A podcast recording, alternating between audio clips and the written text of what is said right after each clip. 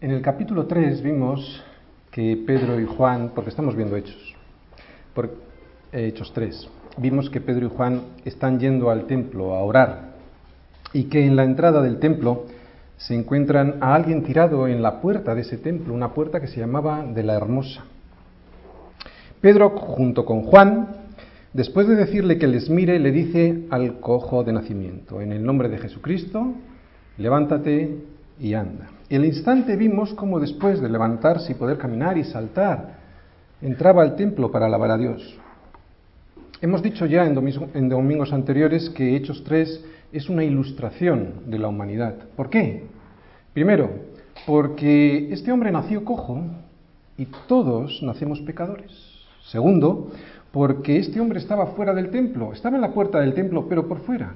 Y esto significa que ningún pecador puede andar de manera que le agrade a Dios. No podía andar este hombre, ¿no?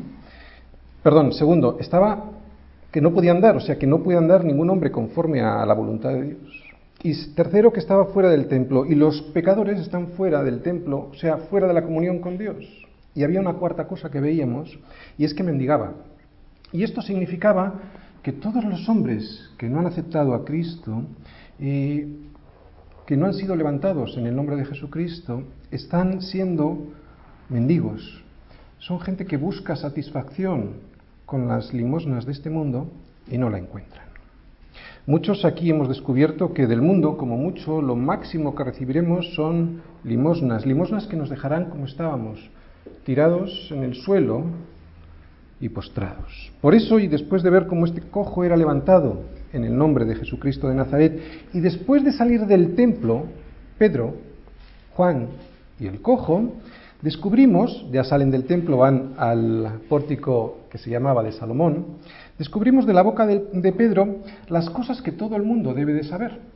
Y esto fue la última predicación que vimos sobre Hechos 3. Primero vimos que no se trata de mí. Segundo vimos que se trata de Dios. Y Pedro decía que Jesús es Dios. Tercero, que soy culpable. Cuarto, que soy levantado por fe.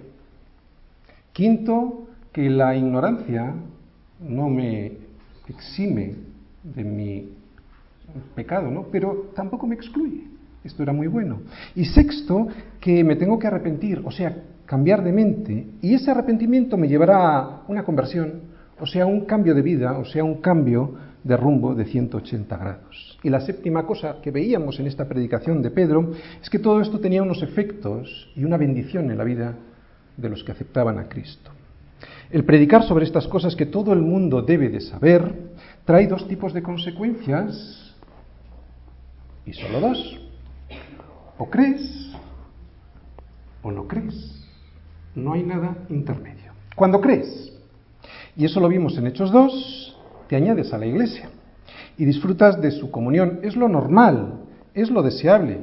Si es, si es que existe alguna comunidad de creyentes redimidos por Cristo cerca de ti, con todas sus imperfecciones, ¿de acuerdo? Pero coherentes con el Evangelio y no te reúnes con ellos, lo más probable es que, según las escrituras, no haya habido una verdadera conversión en tu vida. Eso es cuando crees. Y había otra posibilidad, solo otra, cuando no crees. Cuando no crees ocurre lo que vamos a ver hoy en el capítulo 4. No solo no te añades a la iglesia y te pierdes los beneficios del arrepentimiento y de la conversión que vimos el último domingo, borrado de pecados, un refrigerio, Cristo en tu vida, ¿verdad? Y una bendición que significaba que era todo aquello que te venía de Dios, toda esa capacidad que te viene de Dios para que cumplas tu propósito, ¿no? O sea, no solo te pierdes esto, sino que corres el riesgo que vamos a ver en Hechos 4, ¿no?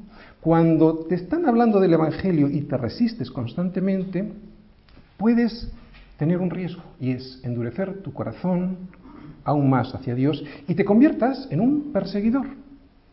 Hoy vamos a ver esas consecuencias del endurecimiento, persecución. Aún así, a pesar del riesgo que corrían estos judíos al aceptar a Jesús como su Señor y Salvador, veremos cómo, después de esta segunda predicación de Pedro en Hechos, hubo unos 5.000 varones que se unieron a la iglesia. En la predicación de hoy sobre Hechos 4 vamos a centrarlos en los que no creyeron, ¿de acuerdo? ¿Cómo se comportan persiguiendo a los cristianos. ¿Y a qué es debido este comportamiento? A su incredulidad. En los siguientes domingos, cuando continuemos con este capítulo de Hechos 4, porque hoy solo vamos a ver siete versículos, ¿de acuerdo? En los próximos domingos, cuando veamos el resto de Hechos 4, pues observaremos las reacciones a esta persecución en estas personas que sí hemos aceptado a Cristo como nuestro Salvador y por lo tanto observaremos cómo nos debemos de comportar nosotros y qué hacer cuando nuestro mundo es violentado y sacudido por la persecución de aquellos que dicen creer pero que en realidad no creen, solo tienen una religión. Hoy pues vamos a centrarnos en la incredulidad. ¿Cuáles son sus características y cuál es su origen? Y para ello vamos a ir a Hechos 4, versículos del 1 al 7. ¿Sabías que te van a perseguir? Hechos 4, del 1 al 7, la primera persecución de la iglesia, exactamente igual que hoy. Mira, lo primero que te quiero decir es que esta persecución no vino de los romanos, vino de los religiosos de su tiempo. Curioso. Versículo 1. A ver si no me quedo sin voz.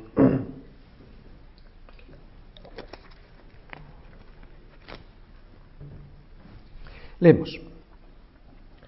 Hablando ellos al pueblo, vinieron sobre ellos los sacerdotes con el jefe de la guardia del templo y los saduceos, resentidos de que enseñasen al pueblo y anunciasen en Jesús la resurrección de entre los muertos.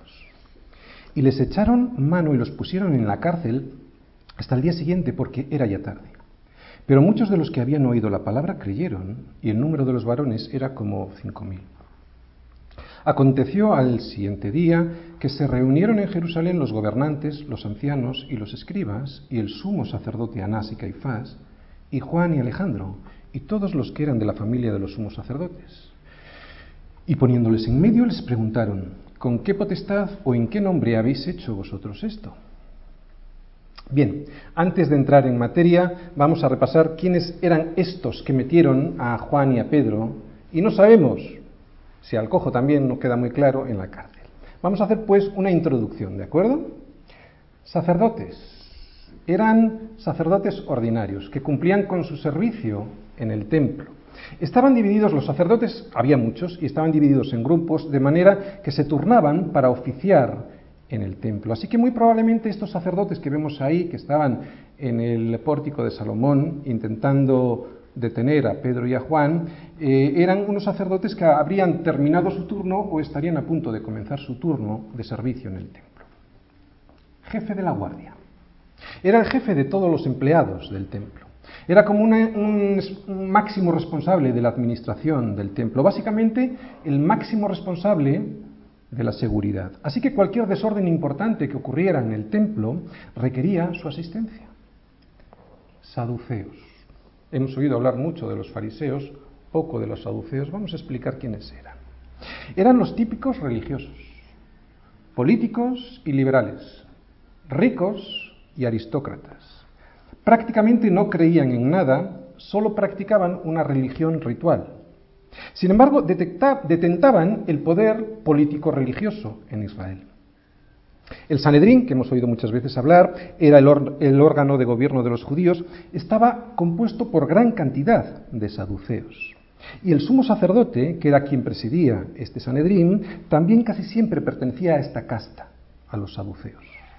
El Sanedrín gobernaba al pueblo de Israel en el nombre del imperio romano y a los romanos les agradaba mucho que así fuera, que fueran los eh, saduceos por varios motivos. Primero, porque eran gente con una mente secular, eran los que hoy podríamos llamar los librepensadores.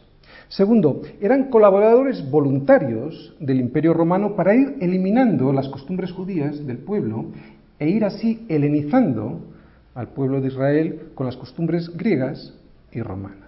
Y tercero, estos saduceos no creían en nada sobrenatural.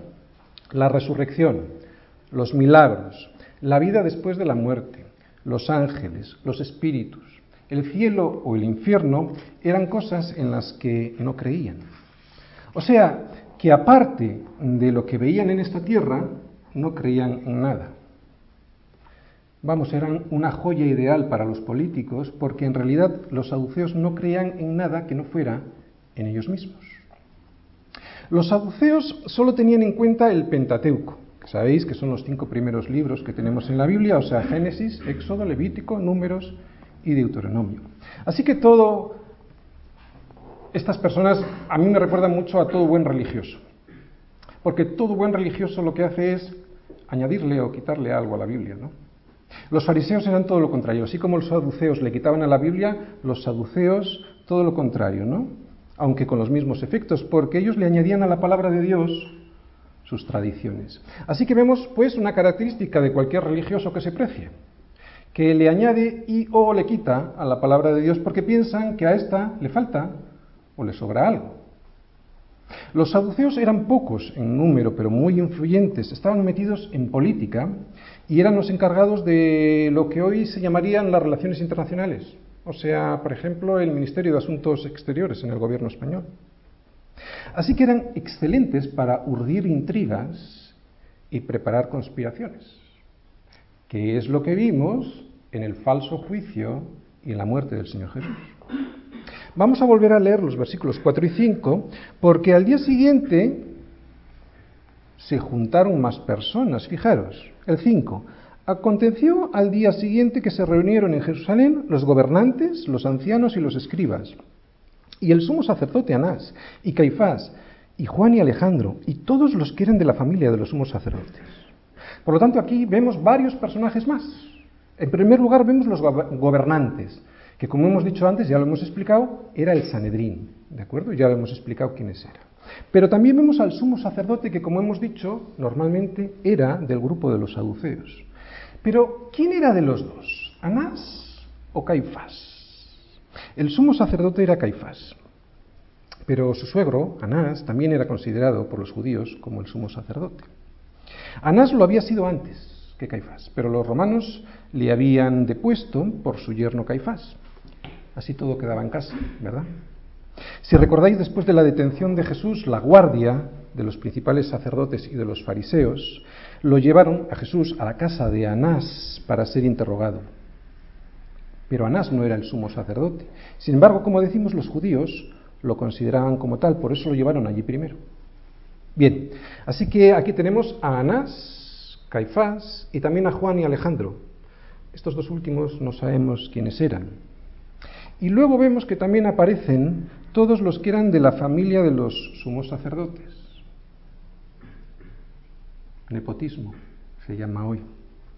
O sea, exactamente igual que pasa en el día de hoy. Nepotismo viene de nepos, que significa en latín sobrino o nieto, y esto se hizo muy famoso cuando los papas que no tenían hijos, entre comillas, no tenían hijos oficiales, ponían a, los, a, sus sobrinos o a sus familiares en cargos del cardenalato, por ejemplo, para que pudieran acceder a, pues, a toda la curia romana, incluso al papado después, ¿verdad? De ahí viene nepotismo, de poner a los familiares a los sobrinos, ¿verdad? Familiares dentro del gobierno, como estamos viendo aquí en Hechos 4.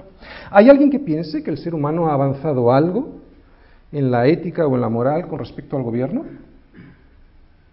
Lo que antes pasaba, eso mismo pasa hoy. No hay nada nuevo bajo el sol, como nos dice Eclesiastés. ¿De verdad alguien piensa que hoy somos mejores, más listos y más avanzados que en el siglo I? Puede que técnicamente en cuanto a la ciencia tengamos más conocimientos, pero en moral y en ética todo sigue igual, porque el problema del hombre no está en sus circunstancias, está en su corazón. Ah, y nos faltan los escribas, que eran del partido de los fariseos, como hemos dicho antes. Los escribas eran los expertos en la ley, pero como fariseos que eran, no se llevaban nada bien con los saduceos.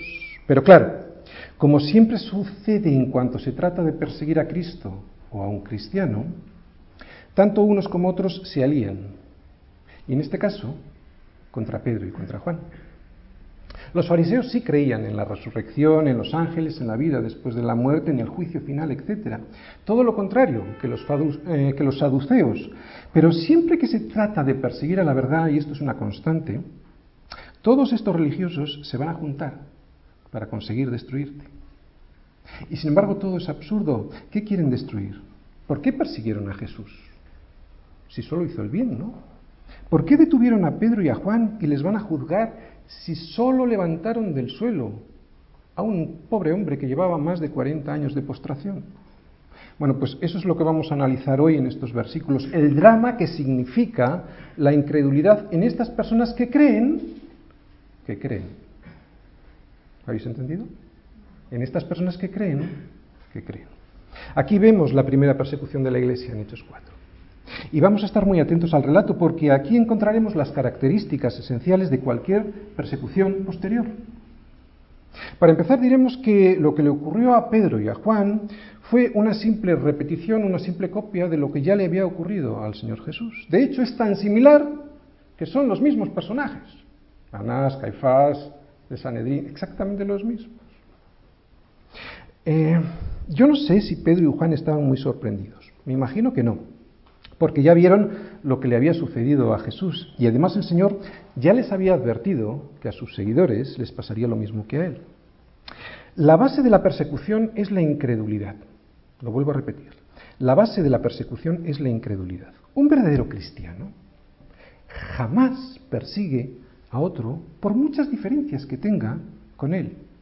Deja que sea Dios quien pruebe los corazones, pero es que un verdadero cristiano no solo cree en Dios, le cree a Dios y por eso confía en Él y no en sus propias fuerzas, en su venganza personal.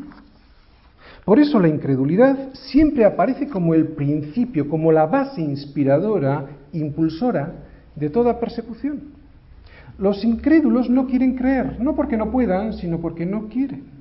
No quieren la luz porque la luz les condena, les hace ver cómo son, y como los hijos de Dios les traen la luz y contra ella nada pueden hacer, cargan contra los portadores de esa luz. Y los peores de todos los incrédulos son los religiosos, los que creen que creen. Antes de entrar a fondo en las características de la incredulidad, déjame decirte que no te desilusiones si ves que cuando hablas a la gente no pues no cree en Jesucristo y además te persiguen. No te preocupes, gózate. Gózate porque el rechazo y la persecución son la demostración de que el Evangelio tiene la razón. Ellos al rechazar el Evangelio lo están afirmando, están corroborando lo que dice el Evangelio y lo que dice el Evangelio es la verdad. No creas que este mensaje que predicamos aquí, o sea, Cristo, va a atraer a multitud de personas. Siempre seremos pocos, desprestigiados y perseguidos. Y yo no lo digo, lo dice Cristo y si no escucha, ay de vosotros, cuando todos los hombres hablen bien de vosotros, porque así hacían sus padres con los profetas. ¿Dice eso? No con los falsos profetas. Bien, hemos visto en esta introducción quiénes eran y qué pensaban estos personajes de los que hemos leído en el capítulo 4, en los primeros versículos. También hemos dicho que la base de la persecución es la incredulidad. Vamos a ir versículo a versículo, como siempre en nuestra iglesia, para observar el porqué y las características de esta incredulidad.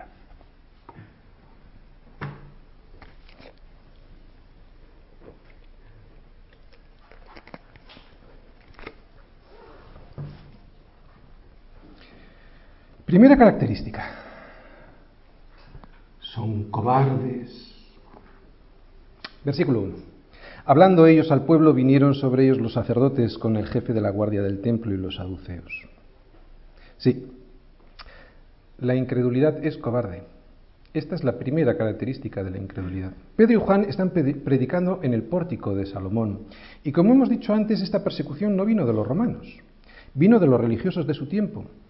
Y las persecuciones más fuertes en la historia de la Iglesia siempre han venido de los religiosos, exactamente igual que hoy. Estos dos apóstoles, Pedro y Juan, están enseñando las maravillas que Dios hace a través de Jesucristo en este cojo de nacimiento y de repente vinieron sobre ellos. Aquí vemos la primera característica de la persecución, la cobardía. Vinieron sobre ellos. Esta palabra en griego es efísteme y significa asaltar, arremeter. Y la prueba de su cobardía es que aparecieron todos los que pudieron para acallar a simplemente dos humildes personas. Y aún así, como ya hemos visto en los versículos 4 y 5, vinieron después, al día siguiente, todavía más personas, porque no les valía con eso. ¿no? Hemos visto en los colegios como los que persiguen a los niños más débiles siempre son las personas más cobardes que te podías encontrar. Siempre me han hecho vomitar esas personas tan superiores, abusando de los más débiles, y siempre los he visto como verdaderos cobardes. Es verdad que incluso a estas personas hay que darles cuenta de nuestra fe y quién es el que en nosotros ha hecho el milagro de levantarnos del suelo.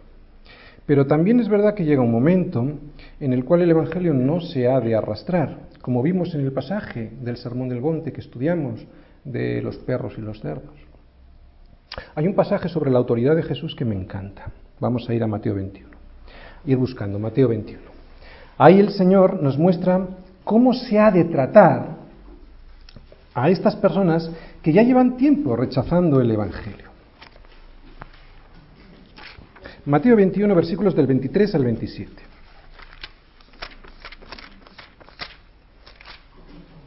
Leemos.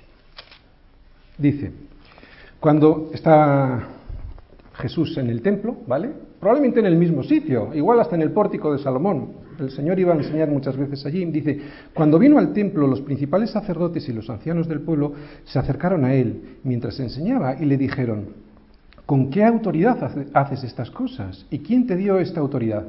Fijaros, se repite, ¿de acuerdo? Se repite, luego entramos en ello, pero se repite el mismo patrón.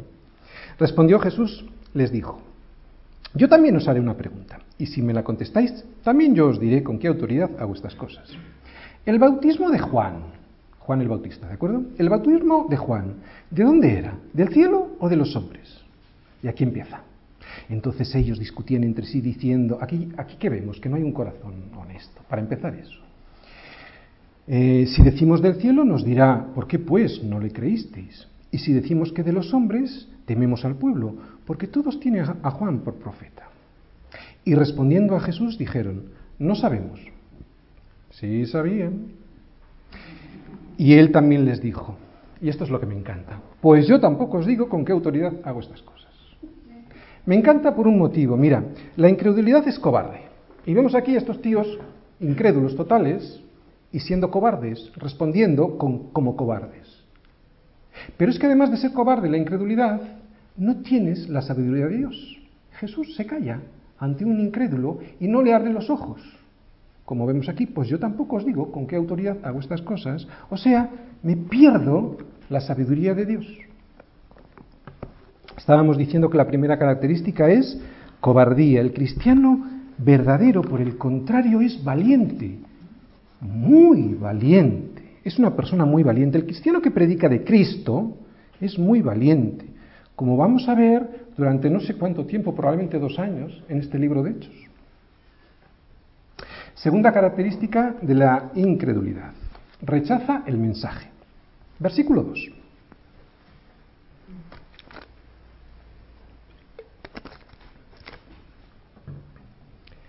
Resentidos de que, de que enseñasen al pueblo y anunciasen en Jesús la resurrección de entre los muertos.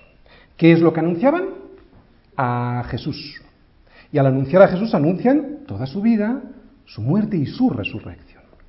Mira, el mundo se puede asombrar de un milagro o de una transformación de una vida, pero en cuanto les hablas de Cristo, lo primero que pasa es rechazo.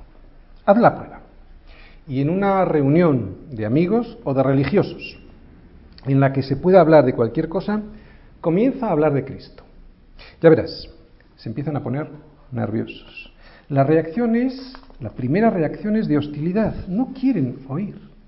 Y es sorprendente porque el mensaje del Evangelio es de paz y de salvación, pero saben, saben que Cristo deja las cosas claras. Él es luz. Es más, Él es la luz. Por eso no quieren saber nada de la luz porque aman más las tinieblas que la luz. Solo verás rechazo cuando prediques de Cristo mira, es muy curioso. Les puedes hablar de religión, les puedes hablar de compañerismo cristiano, les puedes hablar de coritos, de canciones, les puedes hablar de iglesia incluso. O incluso también de tu vida transformada. Puede que no se entusiasmen mucho de estas cosas, pero nunca va más allá. Ahora bien, Háblales de Cristo. Y es cuando empieza a aparecer la incomodidad y el rechazo frontal. Tercera característica de la incredulidad, rechaza al mensajero. Versículo 3. Y les echaron mano y los pusieron en la cárcel hasta el día siguiente porque era ya tarde. ¿Por qué rechazan al mensajero? Pues porque no pueden soportar el mensaje y el mensaje es Cristo, ¿verdad? Si dejas de predicar, mira la cosa, pues no pasa mayores, se calman. Pero como sigas predicando de Cristo, te terminan por poner en una cárcel.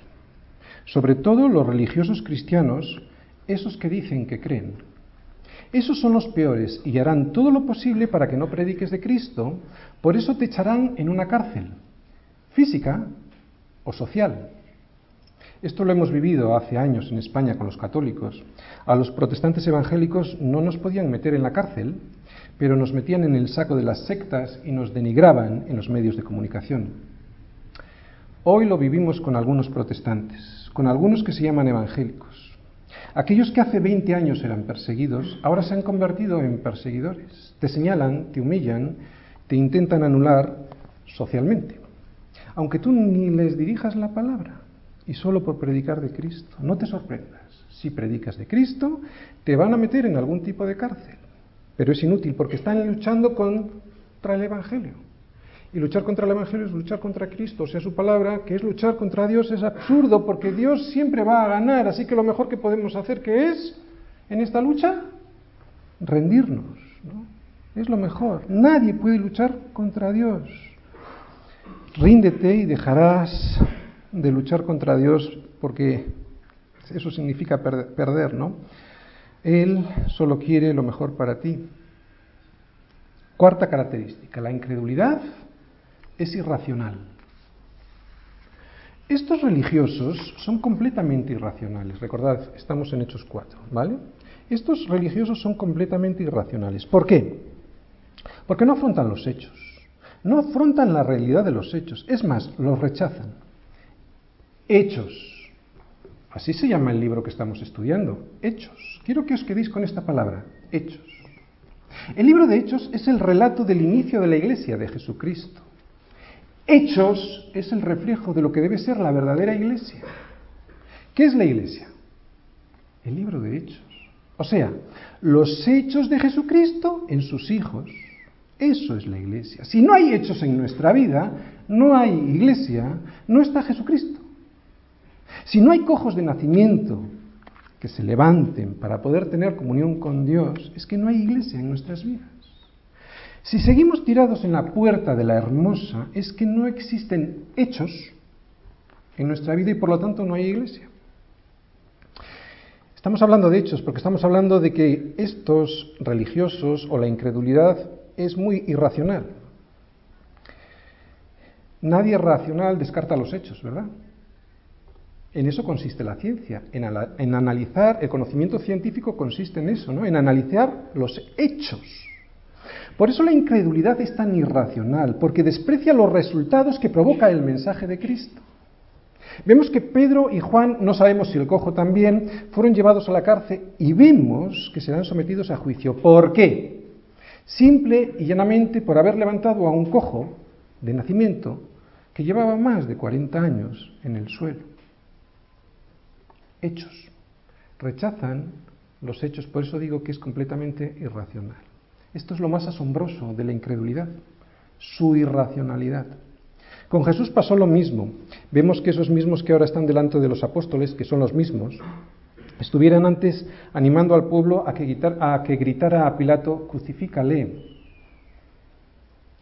Pero, ¿qué había hecho Jesús? El bien daba de comer a los hambrientos, de beber a los sedientos, sanaba las enfermedades, curaba el alma perdonando los pecados y sin embargo lo crucificaron.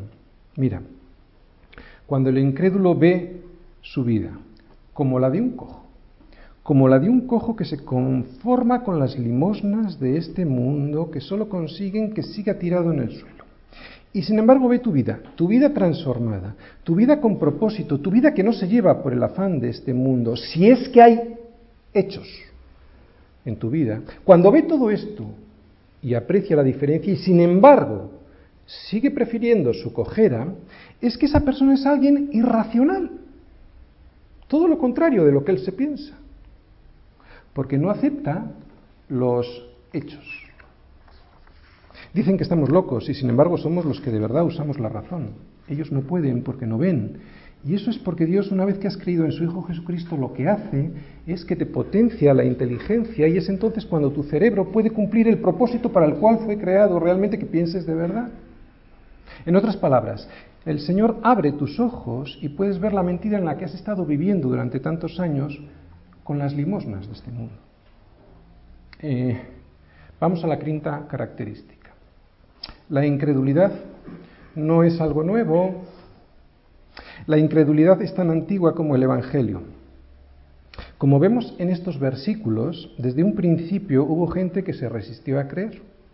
Así que cuando hoy veas a personas que se creen modernas porque rechazan el cristianismo, porque rechazan la fe, les puedes decir que son personas tan antiguas como estos saduceos que vemos en el siglo I. Les puedes decir que de modernos no tienen nada.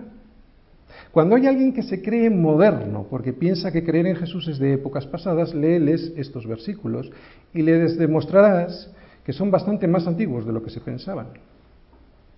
Así que hasta aquí ahora hemos visto que, que la incredulidad es cobardía, que la incredulidad rechaza el mensaje y al mensajero, que es absolutamente irracional y que la incredulidad desde luego no es nada moderna. Vamos a leer el versículo 4 que es el que nos viene a continuación. Pero quiero dejar su análisis para el final, ¿de acuerdo? Lo leemos y pasamos al siguiente.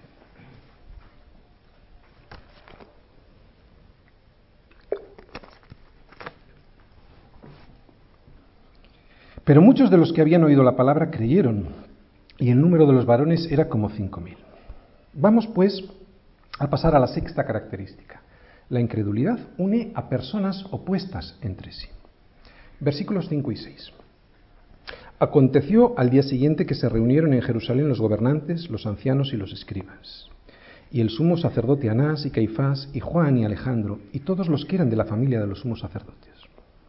Mira, la, la sexta característica es que la incredulidad reúne a personas completamente antagónicas entre sí.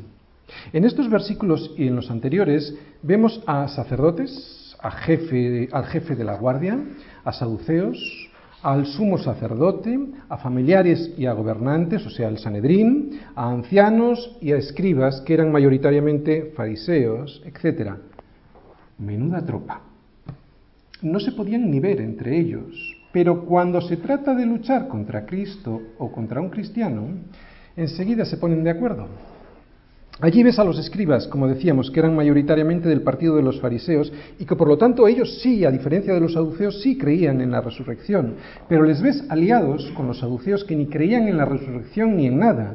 Allí están todos, contra Pedro y contra Juan contra dos humildes personas que nada pueden resistir ante toda la poderosa maquinaria político-religiosa de estas personas. ¡Qué cobardes! Pero has de saber que esto ocurrirá. A mí me ha pasado y no soy ni Pedro ni Juan. No se lo deseo a nadie, pero pasa. Si lees Lucas 23, versículo 12, verás que Pilato y Herodes se odiaban pero desde el momento en que Jesús apareció en sus vidas, siendo Él el motivo de sus conversaciones, se convirtieron en amigos y se unieron en contra de Jesús. Os lo leo. Y se hicieron amigos Pilato y Herodes aquel día porque antes estaban enemistados entre sí. ¿Has visto alguna vez a un Herodes y a un Pilato juntos, a dos personas que se odian, pero que se unieron solo por intentar destruir a un humilde predicador? Así que si predicas a Cristo, verás a religiosos e irreverentes juntos, o intelectuales e ignorantes también luchando contra ti. Exactamente igual que estamos viendo a estos fariseos y saduceos juntos contra Pedro y Juan. Bien, hemos visto las características de la incredulidad. Seis. Hay una séptima. Eh, pero ¿cuál es el origen de la incredulidad? ¿Cuál es su detonante? ¿Qué es lo que desencadena la incredulidad? El detonante es el resentimiento. Como decimos, esta sería la séptima característica, o más bien la primera, porque de aquí es de donde surge todo, es el origen de todo lo demás. Y es que estas personas que persiguen a los que predican de Cristo son personas resentidas. ¿Dónde lo podemos ver? Vamos a volver a leer los versículos 1, 2 y 3, perdón, 1, 2 y 3, exacto, y fijaros en la primera palabra del versículo 2. Leemos. Y hablando ellos al pueblo, vinieron sobre ellos los sacerdotes con el jefe de la guardia del templo y los saduceos, resentidos de que enseñasen al pueblo y anunciasen en Jesús la resurrección de entre los muertos. Y les echaron mano y los pusieron en la cárcel hasta el día siguiente porque era ya tarde. Ahí está la clave, ahí está el origen, el resentimiento. ¿Quién es alguien resentido? Es alguien herido en su orgullo. ¿Por qué se comportaron así estos eh, dirigentes judíos? ¿Por qué fueron a por dos humildes pescadores? Porque les habían dejado en ridículo. Estaban tan preocupados de su propia autoridad que estaban resentidos. Con Jesús pasaba igual. Jesús hablaba como quien tiene autoridad, a pesar de no haber estudiado oficialmente con los fariseos, y sin embargo les hacía parecer a estos como unos necios. Por eso estaban resentidos con Jesús, porque les hacían parecer unos necios. Y ahora se vuelve a repetir la historia con Pedro y con Juan.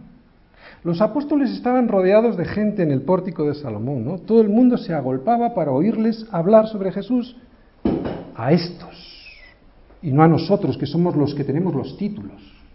Y la gente encima los escucha, intolerable, a la cárcel.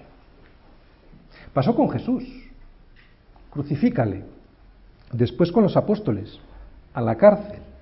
Pero no paró ahí la historia.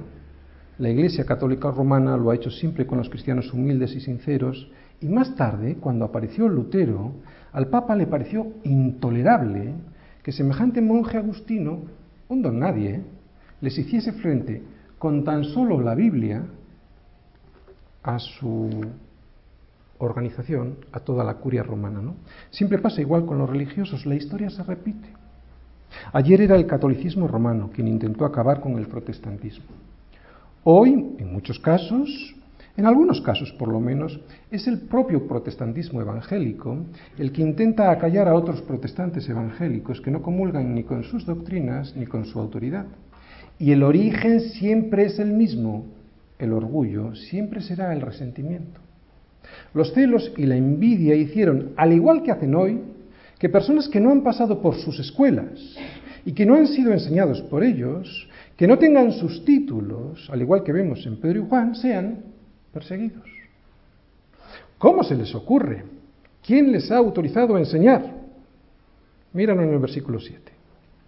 Y poniéndoles en medio les preguntaron, ¿con qué potestad o en qué nombre habéis hecho vosotros esto?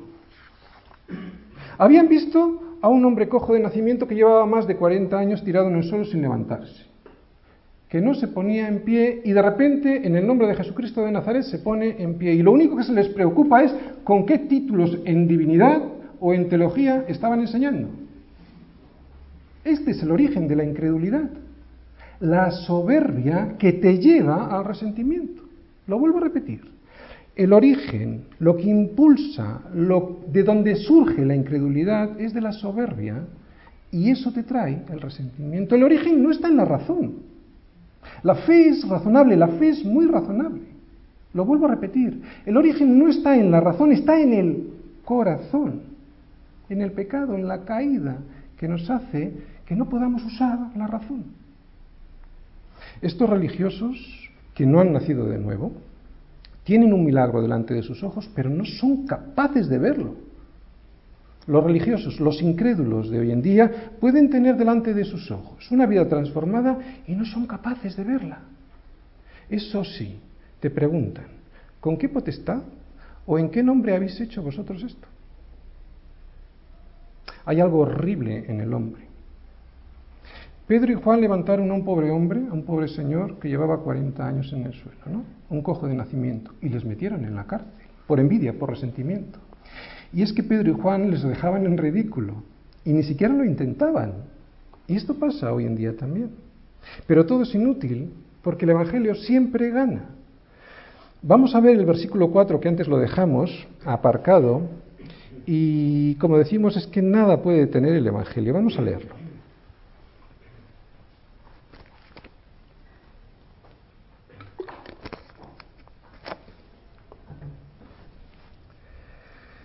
Pero muchos de los, muchos de los que habían oído la palabra creyeron, y el número de los varones era como cinco mil. Mira, este versículo está en medio de estos pasajes. Yo creo que está en medio con un motivo muy claro. Aparentemente está como metido con calzador.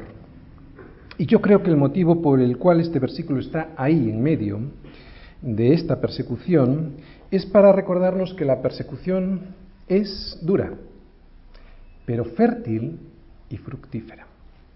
Cinco mil varones implicaban unas quince mil personas más o menos, ya que la costumbre judía era de no contar a las mujeres y a los niños. Pero de cualquier manera vemos que mucha gente llegó al Evangelio, al conocimiento del Evangelio por medio o en, medio de esta primera persecución. Pedro y Juan están ante el mismo Sanedrín que torturó, acusó falsamente y mató a nuestro Señor. Era como para tener miedo. ¿O no? Sin embargo, el próximo domingo veremos que están fuertes. Este Pedro es el mismo Pedro que unos días antes, en el patio de la casa de Anás, negó al Señor delante de la sirvienta de Anás. Vamos a leer Juan, ya veréis qué interesante. Juan 18, versículos del 12 al 18. Juan 18, versículos del 12 al 18. Es el momento en que Jesús es entregado, prendido, y lo van a llevar a la casa de Anás. O sea, el mismo individuo del que estamos eh, viendo hoy en Hechos 4, ¿de acuerdo? 12-18, Juan 12-18. Entonces la compañía de soldados, el tribuno y los alguaciles de los judíos prendieron a Jesús y le ataron. Y le llevaron primeramente a Anás, porque era el suegro de Caifás, que era el sumo sacerdote aquel año. Era Caifás el que había dado el consejo a los judíos de que convenía que un solo hombre muriese por el pueblo. Sí, eh, estamos hablando de Juan 18, versículos del 12 al 18. ¿Tenemos todos? Vale. Versículo 15. Ahora Pedro entra en el patio de Anás, ¿de acuerdo? Al Señor lo, lo están llevando a la casa de Anás y dice el versículo 15. Y seguían a Jesús Simón Pedro y otro discípulo. Ese otro discípulo sabemos que es Juan porque en su Evangelio Juan nunca se nombra a sí mismo, siempre se nombra de esta manera. Por lo tanto, sería Juan. Por lo tanto, como decimos, este discípulo era conocido del sumo sacerdote y entró con Jesús al patio del sumo sacerdote. No se sabe muy bien, pero hay eh, comentaristas que dicen que Juan era conocido del sumo sacerdote muy probablemente porque Cebedeo, que era su padre, Cebedeo era el padre de Juan, y de Jacobo, pues probablemente era el encargado de ser, porque eran pescadores, eran los encargados de servir el pescado en la casa del sumo sacerdote. Podría ser este el motivo por el cual, el cual aquí vemos que Juan dice de sí mismo que era conocido del sumo sacerdote, ¿vale? Por lo tanto, entró Juan, pero dice el versículo 16, mas Pedro estaba fuera a la puerta.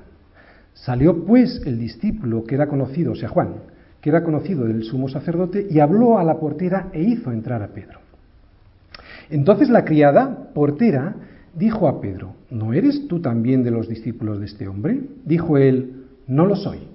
Ahí vemos la primera negación.